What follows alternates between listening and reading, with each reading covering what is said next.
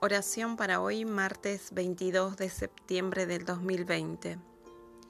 No nos ha tratado como merece nuestra maldad, ni nos ha castigado como merece nuestros pecados.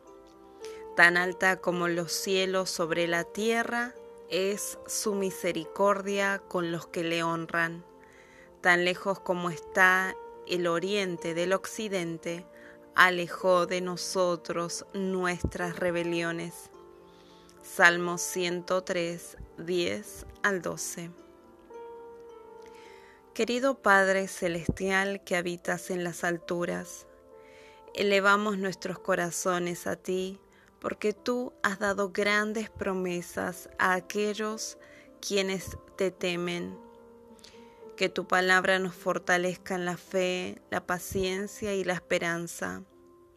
Permanece con todos los que te invocan pidiendo ayuda en nuestro tiempo, porque estos tiempos deben trabajar para nuestro bien, ya que a pesar del pecado, la muerte y la maldad, podemos encontrar alegría en lo que tú estás haciendo. Te llamamos a ti, oh Dios, Padre nuestro, y permite que tu poder sea revelado y que algo pueda verse además de los logros y del esfuerzo humano. Que tus obras sean visibles para muchos en la tierra.